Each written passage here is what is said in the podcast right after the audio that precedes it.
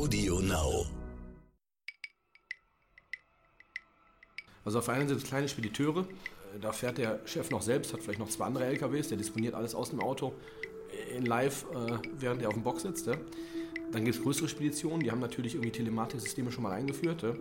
Bei, der Sandgrube äh, oder bei den Erzeugern ist es ähnlich. Also es gibt kleinere Sandgruben, die haben halt irgendwie einen Lieferscheinblock und schreiben den ab und dann geht es am Wochenende darum, Rechnungen zu schreiben. Ja. Ähm, es gibt aber auch größere Konzerne, ja, die auch mehrere hundert Millionen oder teilweise auch bis in den einstelligen Milliardenbereich umsetzen.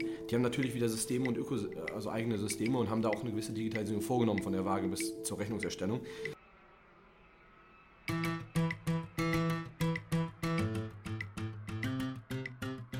Wir sind mal wieder auf einer Baustelle unterwegs, wenn man es so sagen will. Nach MyHammer und Profishop sprechen wir heute mal über eine ganz besondere Plattform im Baubereich. Ja, und in diesem Baubereich geht es um Technologie und in diesem speziellen Fall auch um etwas Glamour. Genau, denn Sophia Tomala ist nicht nur Markenbotschafterin des Unternehmens, um das es heute geht, sondern sie gehört auch zum erweiterten Gesellschafterkreis und damit willkommen bei Sotec Deutschland. Ich bin Frauke Holzmeier. Ja, mein Name ist Andreas Laukert. Ein bisschen Glamour ist in den Geschäften mit Schüttgut sicherlich willkommen und damit begrüßen wir heute Christian Hösewig, Gründer und CEO von Schüttflix. Hallo. Hi, vielen Dank. Ja, schön, dass du da bist. Äh, ich stelle dich ganz kurz vor, du hast studiert an der Bentley University Ökonomie und Finanzen, dann Executive Vice President bei Avato. So gesehen sind wir entfernte Kollegen, weil gehört ja auch äh, zu Bertelsmann. Ähm, sieben Jahre warst du da, kann es sein? Ja. Da, lange Zeit. Dann drei Jahre bei Microsoft Global Fulfillment und Distribution und dann hast du, Andreas hat es geschrieben, mal so richtig im Kies gewühlt und vor mehr als dreieinhalb Jahren Schüttflix gegründet. Ja, ähm, noch ein paar Wortspiele. Deine Karriere scheint also nicht auf Sand gebaut. Aha, äh, okay. Aber jetzt mal ernsthaft, wie, äh, wie bitteschön kommt man von Avato über Microsoft zu der Idee, ein Unternehmen zu gründen, das sich mit Logistik um Schüttgut wie Gieß, Kies und so weiter kümmert? Also die Story, bin ich mal gespannt. Gern. Äh, letztendlich bin ich Logistiker. Also bei Avato war ich schon Logistiker. Habe äh, ja, immer große Hightech-Kunden, dazu gehörten Apple, Microsoft, HP und Dell der Welt, Produkte versendet, also nicht persönlich, sondern wir haben halt Lager gesteuert weltweit, aus denen wir die Distribution und das Fulfillment übernommen haben. Ähm, und mein größter Kunde war bei Microsoft und so bin ich auch bei Microsoft gelandet. Also wenn man die Karriere sich einmal anschaut, dann weiß man, warum bin ich vom Dienstleister, bin ich dann zum Kunden und habe die letzten drei Jahre vor meiner Gründung die weltweite Logistik bei Microsoft verantwortet, also die Distribution von den ganzen physischen Produkten. Das unterschätzt man das mal bei Microsoft so ein bisschen. Also jeder glaubt ja, Microsoft ist ein ein Softwarehaus. Was willst du da groß verschicken, Hülsewig? Ja. ja, was hast du denn verschickt? Ja, Microsoft macht doch 16 Milliarden Hardware-Umsatz. Dazu gehört die Xbox, ist ja relativ bekannt. Die Surface-Serien, also Laptops, ähm, ja, Tablets und so weiter, aber dazu gehören auch Mäuse, Tastaturen und alles, was dazugehört. Also es ist echt 200 Millionen Artikel, die da jedes Jahr durch die Logistik- und Supply Chain-Kette müssen. Dafür war ich weltweit verantwortlich. Das saß in Seattle die letzten drei Jahre dann. Um, ähm, aber war eigentlich immer Logistiker. Und dann die größte Herausforderung in der Logistik, gerade im Hightech-Bereich, ist dann halt so ein Launch. Also wenn man sich überlegt, man launcht eine neue Xbox weltweit, dann muss die ja wirklich weltweit am selben Tag im Regal liegen. Und gerade bei so einer Xbox oder bei so einem, bei so einem neuen Spiel ist das echt wichtig, dass das am selben Tag ist und nicht einen Tag vorher und nicht einen Tag später. Ich könnte ich das vorstellen, da gab es hier und da mal Schlangen vor den Best Buys oder vor den Mediamarkt Saturn Filialen. Ne? Morgens, und wenn da so ein Zwölfjähriger dann da sechs Stunden gewartet hat oh. und die Palette ist dann doch nicht angekommen, dann ist das irgendwie doof. Aber mindestens genauso schlimm, nicht aus Sicht des Zwölfjährigen, sondern aus Sicht der Marketingabteilung ist, wenn das einen Tag vorher im Regal lag. Geht genauso schief. Aber du kannst ja eigentlich froh sein, dass du dann gerade nicht dabei bist, wo so Chipkrise und ja, so. genau. Also die, die, die Supply Disruption, die durch Corona entstanden ist oder diesen querstehenden äh, kleinen Transport am Suezkanal, die, die haben ja richtig Kopfschmerzen zerbreitet. Wir hatten andere Themen. Ich habe in meiner Zeit bei Microsoft war mal, ist Hanjin, ein Riesenspediteur, ist pleite gegangen. Da hatten wir 400 Container mit Produkten, also da redet man auch schnell von einer Milliarde, auf Schiffen von einer Reederei, die pleite war. Mhm. Dann wollte kein Hafen mehr diese Schiffe annehmen und entladen weil die Reederei nichts zahlen konnte. Dann haben wir so Themen gemacht, wie dann, also sind wir dann in Vorleistung gegangen, haben gesagt, ihr nehmt das Schiff mal runter, wir müssen hier haben ein paar hundert Millionen Materie äh, Warenwert drauf, wäre gut, wenn die entladen werden würden ne? und nicht einfach nur irgendwo äh, ja, in, in der See liegen. Naja, long story short, äh, ich, Logistik, das ist mein Steckenpferd, ich habe Logistik gemacht. Schüttflix ist eigentlich im Kern auch eine Logistiklösung, also eine Logistiklösung für die Baustelle gebaut. Ähm, ich wollte irgendwann ein eigenes Unternehmen gründen, Bin dafür zurück nach Deutschland gegangen. Ähm, es gibt im Logistikumfeld viele Startups. Ähm, also ob es in Deutschland erfolgreiche wie Sender, äh, Forto, ja, die sich halt dann Sender mit Vollladung im Lkw-Bereich paneuropäisch, Forto mit der Luft- und See, oder mit der Seefracht eigentlich viel mehr oder Cargo mit der Luftfracht beschäftigen. Ähm, ich habe mich entschieden, das im Bauumfeld zu machen, weil ich glaube, dass die Logistik auf der Baustelle noch ganz, ganz viel Room for Improvement hat. Das ist ganz am Beginn. Also wenn man sich Schüttflex anguckt, im Kern ist Schüttflex eigentlich ein Preisvergleichsportal mit einem angeschlossenen Transport-Event-Management-System. Und das ist genau das Thema. Ich vergleiche es immer ganz gerne mit so einem Automobilzulieferer. Ne? Wenn ich ein Auto bestelle, weiß jeder Tier 1 und Tier 2 Supplier am selben Tag, was er denn beizusteuern hat, wenn ich das bestellt habe. Also welches Armaturenbrett, welche Naht in dem Sitz verbaut werden muss, aber auch jetzt, wenn ich mir an die Reifen denke, welche Felge drauf muss und welcher Reifen drauf gehörte. Und das ist das Teilen die seit 40 Jahren systemisch miteinander und sind alle systemisch miteinander connected, ob jetzt über SAP und Oracle ist dann aber auch egal, aber erstmal sind die integriert und machen eine ordentliche Logistik- und Supply Chain Planung, bis es dann im Werk ankommt und eigentlich zum Auto zusammengesteckt wird. Mehr ist es ja fast nicht mehr. Und auf der Baustelle ist es irgendwie anders, ja. Also wenn jetzt ein, irgendjemand, eine, ob ich jetzt ein neues Haus baue oder eine Infrastrukturmaßnahme beauftrage, da weiß erstmal kein Partner, wann was gebraucht wird. Ja, und da sage ich, müssen wir halt ansetzen, um genau diese Logistik- und Supply Chain-Prozesse in der Baubranche besser zu machen. Und warum Sandstotter und Kies?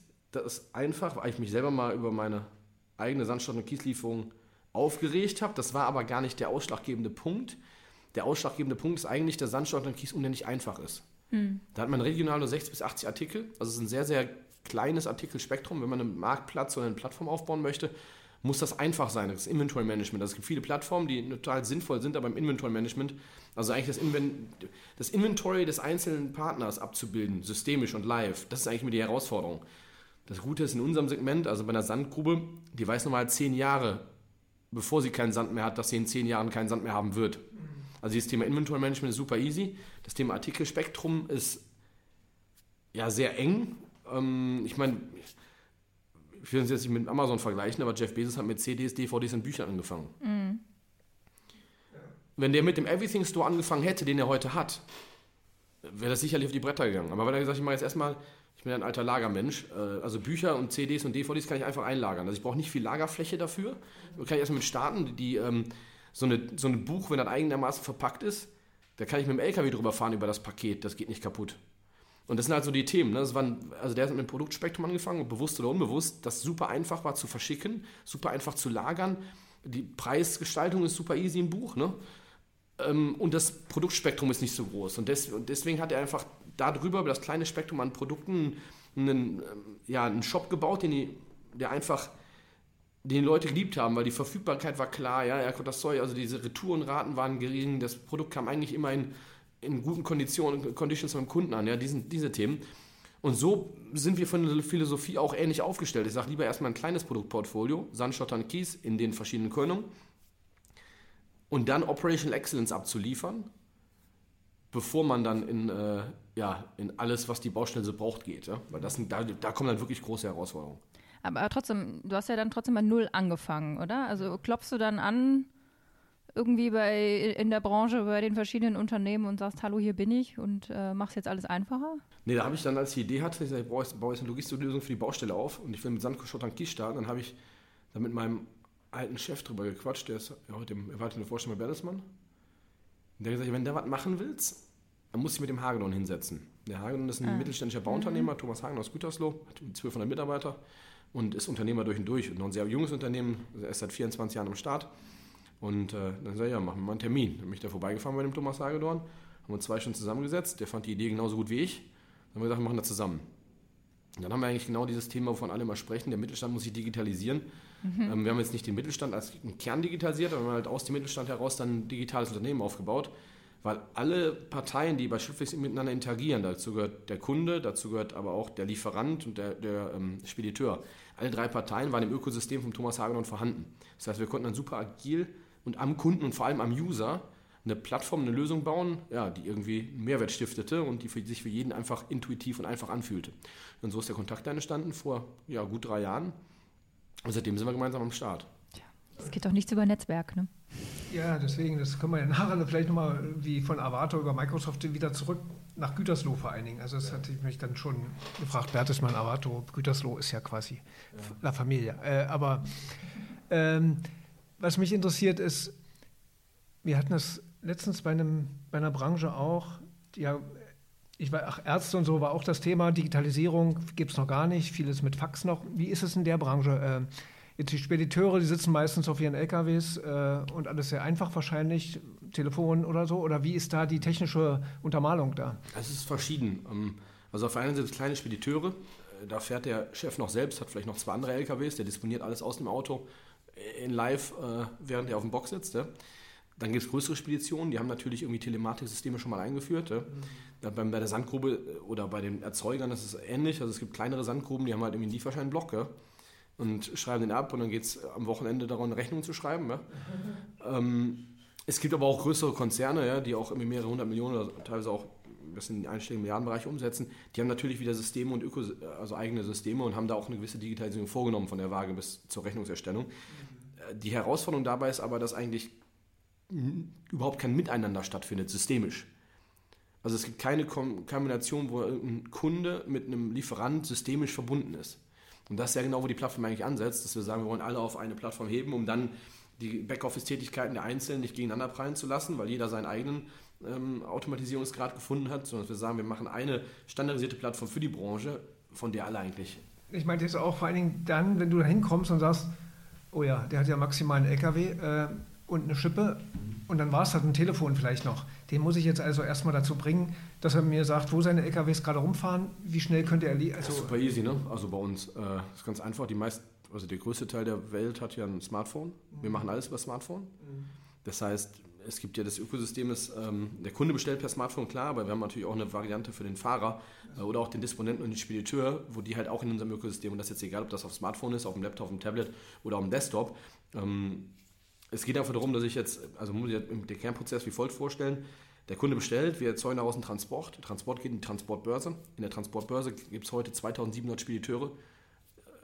Bei uns registrierte Spediteure deutschlandweit, die halt dann sich Transporte rausholen, die gerade für Sie in Ihre Tages- und Tourenplanung passen, klicken drauf, ziehen sich den in Ihre eigene und können den dann, nicht in Ihre eigene, heißt dann in, in, die, in Ihr Schüttflix-Teil, ja? dann ist der weg von der gesamten Transportbörse, dann können Sie ihn disponieren. Disponieren heißt dann einfach, ich wähle das, ich habe vorhin meine LKWs angelegt und meine Fahrer, kann dann LKW auswählen und den Fahrer, dann kriegt der Fahrer eine Nachricht auf sein Smartphone, geht in die App, startet den Transport, fährt zur Sandgrube nach wo auch immer hin, ja, von mir aus hier irgendwo, bei Kerpen sind relativ viele, ja, fährt nach, nach Kerpen äh, zur Sandgrube, wird da beladen, auch die Beladung findet in unserem System statt, dann kriegt der Kunde eine Nachricht, hier, deine Tour ist unterwegs, wir liefern ja von vier Stunden in NRW, ja, und dann kann, man, kann ich den, ähm, den LKW live verfolgen und wir verfolgen natürlich über das Smartphone dann von der Beladung okay. bis zur Abladung ja. und das kann der Kunde auch, diese Information teilen mit dem Kunden, das ist dann ähnlich wie bei FreeNow oder bei Uber, wenn ich wirklich sehe, Wer kommt da angefahren? Also ich habe ein Gesicht des Fahrers, weil er das vorher hochgeladen hatte.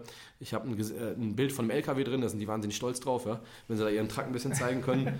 ähm, ja, und so ist das dann eigentlich die Experience, dann eins zu eins wie bei Uber bis zum Einsteigen. Mhm. Ja? Weil mit dem Einsteigen ist bei uns das Abkippen und dann ist die Tour, äh, oder beziehungsweise dann ist er, haben wir ausgeliefert. Ja? Habt ihr Wettbewerber oder seid ihr mit dem, was ihr macht, noch alleine? Ich sage mal, unser Wettbewerb hat einen Lieferschein, Block und Bleistift. Äh, also wir haben natürlich einen Wettbewerb, äh, wer Sand aber keinen, der genau das Aber es gibt keinen digitalen Wettbewerber. Also es gibt keinen, es gibt heute keinen, der deutschlandweit Sandschotter und Kies liefern kann. Also auch nicht in der Old Economy. Das ist Wahnsinn. Ich muss halt immer gelbe Seiten aufrufen und ja, gucken. Ne? Genau, wenn ich in gelbe Seiten, also online sind die gar nicht so oft, ob man das glaubt oder nicht. Also die sind jetzt so eine Sandgrube vor der Stadt, ist echt erstmal schwer zu finden. Ja. Ähm, wir haben jetzt 1500 erzeugende Betriebe in, in Deutschland auf der Plattform. Mhm. Also es ist auch eine super Discovery-Funktion einfach. Ne? Wenn ich als Bauunternehmer jetzt irgendwie in Frankfurt bin und kenne da keinen, also ich kenne dann ja, woher soll ich auch kennen, ne? wenn ich erstmal da ein Projekt mache und was man merkt, ist, dass die die Ausschreibungen werden halt heute paneuropäisch vergeben und es gibt, das heißt, die Bauunternehmen reisen paneuropäisch an und haben halt überhaupt keine Partner vor Ort. Das ist aber ein Geschäft, was eigentlich vor Ort gemacht werden muss, weil der Transport ist überhaupt nicht rechtfertigt. Also es bringt jetzt kein, macht jetzt keinen Sinn, aus Belgien den Sand hier hinzufahren. Ne? Mhm. So, und diese Themen, das ist genau, wo die Plattform ansetzt und da eigentlich eine, äh, ja, einen logischen Schulterschluss von lokalen Playern mit ähm, paneuropäisch oder global agierenden Konzernen eigentlich erstellt. Das ist ja fast schon Forschung, was ihr da macht. Also ja, wir haben das ist Forschung, äh, das ist, ja, das ist ein, schöner Ausdruck dafür, was wir betreiben. Also wir haben jetzt auch eine, einen Strukturvertrieb draußen. Ähm, die sind halt 25 Leute bei uns im Vertrieb, die fahren halt mit ihrem Passat durch Deutschland und suchen Sandgruben und Schotterwerke. Ja, Haben die, haben, die, haben die immer dann so einen Kalender mit im Auto von? ja den, den Kalender machen wir nur einmal im Jahr. ähm, aber der ist bei unseren Partnern definitiv sehr begehrt. Ja, das glaube ich. Äh, ich habe das total unterschätzt, als Sophia dann um die Ecke kam, dass sie mal wieder so richtigen Kalender für die Baustelle machen will.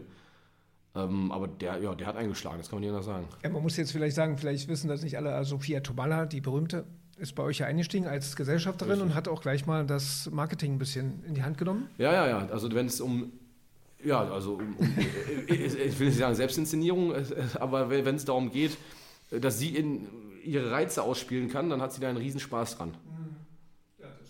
Und wenn man das dann mit der Marke verbinden kann, ja, dann hat das für uns, glaube ich, erstmal funktioniert. Und hat sie auch sich interessiert für die Technik, also was ihr da macht eigentlich, die, dass ihr eigentlich ja eine Plattform seid, eher als jetzt der Kies-Lieferant? Aber für das Geschäftsmodell hat sich interessiert. Wie das jetzt die Plattform funktioniert und was wir da im Tech und im Background machen, das ist jetzt überhaupt nicht ihrs, aber sie hat total begriffen, wenn man sich den schriftlichen Lieferprozess und den Bestellprozess an- anguckt, wo ich dann auf der Google Maps Karte genau sagen kann, äh, wo abgeladen werden soll, wo ich ein Foto hochlade und in dem Foto den virtuellen Haufen platziere. Das sind die Themen, die sie sofort geblickt hat und gesagt hat, ja, das hilft auf jeden Fall. Ähm, die Marktgröße hat sie auch sehr, sehr schnell geschnallt. Ja, als wir, ich meine, ich weiß noch, als wir zusammensaßen, das erste Mal in Berlin im Café, da habe ich gesagt, ja, jetzt Marktgröße. Es gibt 94.000 Taxis und Funkmietwagen in Deutschland. Also das ist so der Addressable Market von einem Free Now oder einem Uber. Ja? 94.000, über 150.000 Sand- und Schotter-LKWs. Kipper. Also 50% mehr Fahrzeuge im Markt. Aber der größere Hebel noch ist eigentlich nicht die 50% mehr Fahrzeuge im Markt. Der größere Hebel ist so ein Taxi am Tag zwischen 200 und 250 Euro Umsatz macht. Ein Stück LKW bei 1500. Das ist das anderthalb Mal. Pro Fuhre dann. Genau. Ja, die machen bestimmt machen die so fünf Fuhren und die Durchschnittsfuhre kostet 300 Euro. Aber das heißt, du hast so 1500 Euro Umsatz, den so ein LKW macht, im Vergleich zu 200, 250, das ist sechsmal so viel Umsatz pro Tag pro Fahrzeug und anderthalb Mal so viele Fahrzeuge im Markt. Wenn du das dann gegeneinander legst, dann ist das ein Markt, der irgendwie so normal, also rein rechnerisch wäre jetzt neunmal so groß wie der von Uber, ja. Äh, das stimmt nicht ganz, weil die Taxis natürlich sieben Tage die Woche fahren, wir nur fünf. Aber dann wären es fünf Siebtel von, von neunmal Uber. Ähm, und das hat sie äh, genauso begeistert wie mich, ja. Verständlicherweise. Äh, Du hast ja gesagt, ihr habt, am, ihr habt bewusst das erstmal klein gehalten, ne? vom, vom Produkt her, so wie, wie Amazon am Ende auch. Produktportfolio, was wir ausliefern, ja, genau. Genau. Ähm, aber bedenkt ihr jetzt dann schon äh, größer und wo wollt ihr hin? Absolut. Also wir machen jetzt, wir sind gerade genau dabei, die paneuropäische Expansion zu planen. Also wir werden nächstes Jahr nach Polen, Tschechien und Österreich gehen. Das heißt, wir bleiben im selben Produktportfolio und im selben Kerngeschäft, aber halt weitere Märkte. Und äh, gleichzeitig werden wir aber auch weitere Produkte erschließen. Also Produkte heißt dann, wir werden jetzt nächstes Jahr in den Asphalt gehen, in den Asphalttransport. Ist auch ein Riesenmarkt, Asphalt. Äh, danach müssen wir mal schauen, was kommt. Ja. Das ist nichts für den normalen Verbraucher, oder? Wir arbeiten ja sowieso grundsätzlich nicht für den normalen Verbraucher. Also wir machen nur B2B. Das heißt, wenn jetzt jemand auch äh, im Neubaugebiet hier vor der Stadt wohnt und würde sich total freuen, wenn wir ihm den Sand für den Sandkasten liefern würden, das würden wir nicht tun. Nicht, weil wir es nicht wollen, sondern diese Do-it-yourself-Community, die entstanden ist, die bauen halt ein oder zweimal im Leben ein Haus. Aber da, da muss ich nochmal nachhaken. Wie, da ich, hätte ich eher andersrum gedacht, jetzt mal so. Ähm, weil ich dachte eigentlich, wenn ich so ein Haus oder ein, irgendwas Größeres baue, dann ist doch alles im Vorhinein geplant. Ich kann doch nicht darauf hoffen, dass ich noch eine Kieslieferung kriege, gerade weil ich die gerade brauche. Das kann ja nicht. Wie, wie kommt das, dass jemand jetzt mal schnell eine Kieslieferung braucht, wo er gerade ein großes Bauprojekt hat? Das plant man doch alles vorher, Nee. dachte ich. Nicht? Nein, also nein, das ist überhaupt nicht. Klar, wenn man jetzt von ganz großen Infrastrukturmaßnahmen spricht, wenn man jetzt von 1000 Kilometer Autobahn oder auch nur 100 Kilometer Autobahn oder 100 Kilometer Zugstrecke, da muss ich natürlich ein bisschen gucken, wo die Ressourcenverfügbarkeit ist und auch vorher mal sprechen. Aber es ist ja meistens so, dass ich, ähm, also in Europa, die großen öffentlichen Maßnahmen sind halt so Missionen, ne? da nehme ich dann teil als Bauunternehmer und dann kriege ich mitgeteilt, dass ich gewonnen habe und dann muss ich zwei Wochen später anfangen. So, und dann weiß ich aber auch noch gar nicht, wie der Verlauf ist. Ich bin ja viel vom Wetter abhängig. Ob ich das jetzt im Januar den Sand brauche oder erst im März. Das weiß ich ja bei so einem Bauvorhaben, was irgendwie zwei Jahre dauert, gar nicht. Also die, die, egal welche Großprojekte sind. Wir, wir nehmen zum Beispiel, am, wir machen gerade die Entsorgung oder einen großen, wir machen für uns relativ viel Entsorgung im, Stuttgart 21 in den Tunneln. Und ähm, fahren das mit dem Schiff aus Stuttgart in, in den Norden. Entsorgungsmaßnahmen einfach. Ähm, und da weiß, aber aber das ist im Bauverlauf, da gibt es ja so viele unvorhergesehene Dinge und Unwägbarkeiten, ja, dass die Zeitplanung gar nicht richtig klar ist. Das ist aber auch so, wenn ich mir, das beim bei Einfamilienhaus das Gleiche, ne? Also den, den will ich immer mal sehen, der sein Haus Also baut. alles so just in time, aber eben ungeplant. Genau, manchmal weiß ich auch gar nicht, ob ich es jetzt morgen oder übermorgen brauche. Ja? Und deswegen ist diese Vier-Stunden-Lieferung ja schon super interessant. Ich meine, auch wenn ich mir jetzt so eine beengte Baustelle im Neubaugebiet vorstelle ja, und ich sage, ich brauche jetzt zwei LKW Schotter für die Einfahrt und die kommen drei Tage vorher, ich habe die Einfahrt noch gar nicht ausgebaggert. Ja, wo lege ich die denn hin im Neubaugebiet? Also in so einem Reihenhaus, ne? Ja, aber es ist ja, das sind, wir reden davon von einem Haufen, jeder Haufen ist größer als ein PKW. Das heißt, er stellt da dann zwei PKWs, wo soll ich den Neubaugebiet denn hinstellen? Und das ist genau das Thema, warum das just in time kommen muss, weil die Platzverhältnisse oder die beengten Platzverhältnisse der Baustelle dann doch auch manchmal ein Riesenfaktor sind. Ja? Ich habe gerade äh, über das Thema Nachhaltigkeit und so nachgedacht. Ähm, wir hatten auch mal die Sigrid Nikutta da, die äh, Chefin von DB Cargo, die natürlich möchte, dass möglichst viel auf der Schiene ist, aber das funktioniert bei euch überhaupt nicht, oder? Doch, doch, wir sprechen Ja? auch sogar mit DB Cargo, wir sprechen aber auch mit den ähm, Schifffahrtsverbänden. Warum? Weil wir haben natürlich eine wahnsinnige Überkapazität im Schienennetz, wenn es um, äh, um die Fracht geht. Ne? Also ich meine, der normale ICE ist ja des Öfteren mal überfüllt, aber wenn es um... Äh, wenn es um Fracht geht, ist da definitiv Kapazität. Wir machen das jetzt. äh, Wir fangen da mit, der ersten, mit den ersten Zügen jetzt auch an. Das gleiche gilt für die Schifffahrt, also auch die Binnenschiffe haben wahnsinnig viel Kapazität. Die Häfen, also wenn man überlegt, dass früher, ob es Kohle, Koks oder was auch immer war, halt, äh, das Kohlenkoks meine ich natürlich, ne? was da schiffsweise durch die, äh, durch die Häfen der Welt gegangen ist oder, oder auch die, die Binnenschifffahrtshafen in, in Deutschland. Da ist Kapazität und da muss man eigentlich, müssen wir viel mehr von der Straße runterkriegen, rauf aufs Schiff, da wo es sinnvoll ist. Ja? Ähm, ansonsten, wenn ich an an die Umwelt denke aus unserer Sicht, wir wollen natürlich Transport vermeiden, da wo möglich. Also das, unser bestes Beispiel ist, wenn ich jetzt als Kölner Bauunternehmer in Düsseldorf tätig bin, ja, und ich kenne nicht die Düsseldorfer Lieferanten, ich weiß nicht, wo da die Sandgrube ist, Schüttwick kennt, kennt die aber. Was macht der normale Bauunternehmer? Der ruft halt in Köln bei seinem Stammlieferanten und sagt, fahren wir jetzt mal nach Düsseldorf. Ja, dann fährt er unnötigerweise von hier nach Düsseldorf und wieder leer wieder zurück. Ja, und das sind so Themen, wo ich sage, das ist ökologisch und ökonomisch Schwachsinn. Das ist ja schön bei uns in unserem Geschäft, dass alles, was ökologisch keinen Sinn macht, macht auch ökonomisch keinen Sinn. Ne? Das ist eine klare Korrelation einfach, weil alles, was CO2 verursacht, verursacht auch Kosten bei uns. Ja? Ähm, und so können wir, haben wir den Doppelgewinn. Ja? Äh, Aber definitiv ist der, der Umweltaspekt ein großer und da geht es um die Umwelt, ähm, den CO2-Ausstoß, da geht es aber auch darum, äh, ja, Transporte und damit Verkehr und Staus zu vermeiden, ja? mit allem, was dazugehört. Und da wollen wir einfach optimaler äh, dazu beisteuern, dass die Transporte so, so kurz wie möglich, also wir zeigen in Schildflix auch immer den, optim, den, ähm, ja, den ökologisch sinnvollsten Lieferanten an. Das ist einfach der, der am nächsten dran ist. Auch wenn der mal 20 Cent teurer ist. Das zeigen wir dem Kunden einfach. Äh, Ich meine, wir merken es bei unserer Kundschaft noch nicht, dass da wirklich drauf angesprungen wird. Also heute geht es noch nach Preis. Aber durch das Ausrechnen von Schildflex, wer der optimale Lieferant in dem Umkreis wäre, haben wir aus meiner Sicht schon einen riesen Beitrag dazu geleistet, dass wir unnötige Fahrten minimieren und die Touren oder die Lkw-Transporte so kurz wie möglich halten. Ne? Und da, wo es sinnvoll ist, über lange, längere Distanzen auf Schiff oder auf den Zug zu gehen, das ist genau unser Thema, dass wir, das, dass wir diese Logistikketten für Sandschotter und Kies eigentlich multimodal managen. Und nicht nur wie das klassische Geschäft einfach nur auf den LKW zurückgreifen und sagen, ja, dann fährt er halt von Frankfurt nach Köln. Ne? Das ist genau ein Unterschied, den wir machen wollen. Genau, und, wenn ihr jetzt da ein bisschen komplexer werdet, vielleicht, also bisher läuft ja offenbar so Kunde, Spediteur, ihr matcht das Ganze und dann, aber wenn es dann vielleicht über weitere Brücken geht, muss ja die Technologie auch noch ein bisschen anders werden, oder? Ab, absolut ist das eine ist ja erstmal, man muss aber, um überhaupt Technologie draufwerfen zu können oder eine KI, die daraus lernt oder irgendwelche Dinge entdeckt, die man anders fahren könnte, muss ich ja erstmal die Grundgesamtheit aller Transport- und Stoffströme haben. Das heißt, ich muss erstmal überhaupt Daten über die ganzen Touren kriegen. Und die kriege ich natürlich nur, wenn ich überhaupt erstmal die Lieferung, die Entsorgung der Baustelle überhaupt mal über das System schiebe. Dann kann ich draufgehen und optimieren, vorher nicht. Also es gibt natürlich viele, die mir erklären, ja, sie hätten riesige Optimierungstools, dann sage ich immer, schön, dass du die hast. Wo mit welchen Daten fütterst du diese denn, um dann die überhaupt die Optimierung vorzunehmen. Ja? Ein ganz, ganz großer ökologischer Aspekt oder Nachhaltigkeitsaspekt auf unserer Seite ist, wenn ich in Köln eine Baugrube aushebe, dann habe ich die oberen 30, 40 Zentimeter Mutterboden und danach kommt eigentlich ein der feinste Reinkies. Und das ist der gleiche Reinkies, den ich auch in den Sand- und Kiesgruben zwischen Köln und Düsseldorf finde. Also in Neuss, als Beispiel mal die Autobahn fährt, von der 57, da sieht man das relativ groß, diese Baggerlöcher. Ja?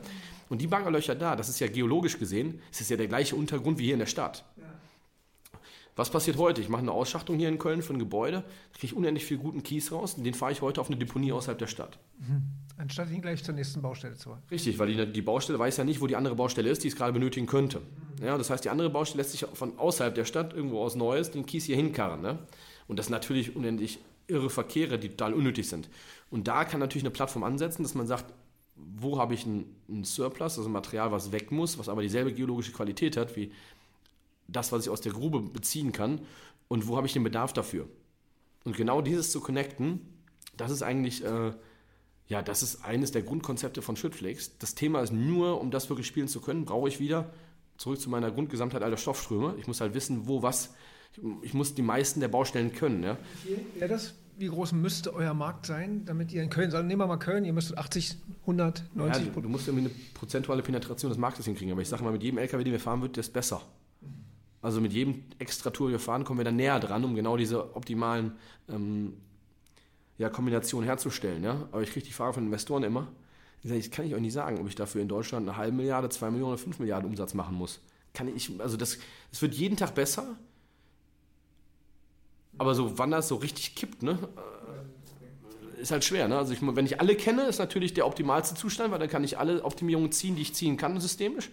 Wenn ich nur 10% äh, der Transporte machen, wird es schwer, ja. Äh, Wie sind so die anderen Länder, in die ihr euch jetzt vorwagt, aufgestellt, wenn es um Digitalisierung der Branche geht? Ist das ähnlich, dass da auch vor allem Bleistift, Zettel und Fax noch vorherrscht oder sind die da weiter? Wir haben gerade so eine Tour gemacht. Wir hatten drei Leute, die mal drei Wochen rumgefahren sind in genau diese Länder, um das mal rauszufinden. Ist absolut, also ist genauso wie in Deutschland auch, ja. Also ist da wenig Digitalisierung Einzug gehalten. Trotzdem, ähm, also ich vielleicht, wenn ich an WhatsApp denke, ich sag mal, warum hätte man Schüttflix vor fünf oder acht Jahren nicht bauen können? Man hätte es systemisch bauen können im Hintergrund. Also das, das Ökosystem, die Plattform kann man bauen, das ist gar kein Problem.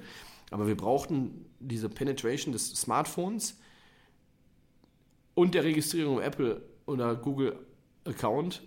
Und die hat aus meiner Sicht WhatsApp getrieben. Also zumindest in unserer Branche. Ich will nicht wissen, wie viele Jungs und Mädels auf den LKWs sich überhaupt das erste Mal im, bei iOS im Store oder bei Google Play registriert haben, weil sie WhatsApp runterladen wollten. Weil sie einfach Teil der Community sein wollten mit lustigen Fotos und Videos. Ja, und wenn du dann nicht mehr dabei warst oder in der Gruppe für den Geburtstag, ja, deswegen hat, das alle so ein bisschen reingezwungen. Ne? Und das ist, glaube ich, über WhatsApp, ja, ohne WhatsApp wären wir jetzt nicht da, wo wir wären. Äh, oder die Möglichkeiten, die wir jetzt gerade nutzen können mit Schriftlich. Und was man ja merkt, dass in der Industrie dann teilweise Funktionen von WhatsApp wie als Beispiel den Standort teilen oder ein Foto miteinander teilen, wird genutzt. Also auch die Speditionen in ihren rudimentären Prozessen nutzen aber jetzt schon mal das Smartphone und sagen, ja, ich schicke dir einen Standort. Oder ich schicke dir ein Bild. Total cool. Was wir nur gemacht haben, wir haben dieselben Funktionalitäten genommen, haben die in einen Prozess gegossen, der dann auch auditierbar, dokumentierbar und so weiter ist und für einen Konzern nutzbar, ja? weil sonst verschwindet es einfach in den, äh, ja, in, in, in den Anarchen, Im Chat. im Chat in Archiv von, von, von WhatsApp und da, da genau setzen wir an, aber die Funktionalitäten, die sind halt intuitiv und gegeben heute. Also, dass ich einen Ta- Standort miteinander teile, solche Sachen. Ne? Und wenn ich da drauf gucke, das ist in den osteuropäischen Ländern oder in den südeuropäischen Ländern ganz genauso wie in Deutschland auch. Ja? Da sind die nicht weiter oder auch nicht langsamer als wir. Was für uns aber ein Riesenhebel ist, ist die großen Infrastrukturprojekte im Osten. Also wir haben jetzt in Deutschland machen wir ja viel Maintenance. Also wir nehmen eine äh, schwarze Decke, eine Asphaltdecke wieder runter und machen eine neue drauf. Aber dass wir so richtig große Infrastrukturmaßnahmen haben, wo wir groß neu bauen, ich wüsste nicht wo, ne? Ähm, ja, und das ist natürlich in Osteuropa noch anders. Also in Polen in, oder in Tschechien, da werden wirklich noch hunderte Kilometer Autobahnen komplett neu gebaut. Das sind natürlich Monsterprojekte und da müssen wir ran. Ähm, also wir haben als Beispiel unser größter Auftrag in der Historie von Schifflix war die Belieferung des Flughafen Leipzig. Da mussten 240.000 Tonnen Splitte hin. 240.000 Tonnen sind 9.000 LKWs. So, und die 9.000 LKWs, jetzt war das ein Thema, wir mussten in den, nicht in den Sicherheitsbereich des Flughafens, wo wir als Passagiere durch müssen, sondern in so einen kleineren Sicherheitsbereich in den Außenfeldern. Aber da war auch unendlich wichtig zu wissen, wann fährt wer rein, wer, also das, das kann mit Schifflix sein, das kann kein anderer, ja. Also bei uns siehst du halt, wann ist er reingefahren, also wer ist reingefahren mit Gesicht, Foto und so weiter. Nicht, dass die da irgendwie eine, eine Kontrolle hatten. Also es gab natürlich eine Kontrolle des Flughafens, aber es war jetzt nicht so, wie wenn wir äh, als Passagier irgendwie einsteigen wollen. Trotzdem die Dokumentation dahinter und dann zu sehen, dass 9000 Lieferungen ordentlich dokumentiert waren, das ist eigentlich genau, was den Unterschied gemacht hat. Und dieselbe Dokumentation und Transparenz wollen wir auf die Großprojekte in Osteuropa bringen. Letzte Frage. Letzte Frage, genau. Ähm, das ist unsere letzte Frage, immer eine Schulnotenfrage. Genau, ja. Nicht wie digital ihr seid, aber wie digital ist die Baubranche in Deutschland? Oder die ja, Spedi die Spe Bauspeditionsbranche. ja, die so. Speditions. Was, wie, siehst du, wie viel müssen wir noch machen? Also? In der, in der Planung sind die sehr gut, also wenn es um die Planung geht. Das Problem ist nur, es, es teilt halt keiner miteinander. Das heißt, jeder für sich hat, würde ich sagen, würde ich irgendwie eine 3 bis 4 geben, ja? in ihren eigenen Ökosystem, aber es gibt wenig, die dann wirklich systemisch miteinander Dinge teilen und das ist ja eigentlich, was den, den, ähm, den Unterschied dann macht, was das Leben besser macht, wenn einfach die anderen Parteien, die auch in dem Bauprojekt involviert sind, wenn die die gleiche Transparenz kriegen. Und da haben wir wahnsinnig viel Nachholbedarf und das ist, glaube ich, genau jetzt die Zeit für Plattformökonomie, wo über eine Plattform halt die verschiedenen Player in ihren verschiedenen Systemen die Dinge, richtigen Dinge miteinander tauschen um, äh, oder austauschen, um dann ja, nachhaltig besser zu werden. Ne? Dafür gibt es ja euch. Genau. Genau. Dankeschön. Ja, vielen Dank, Christian. Christian. Gerne.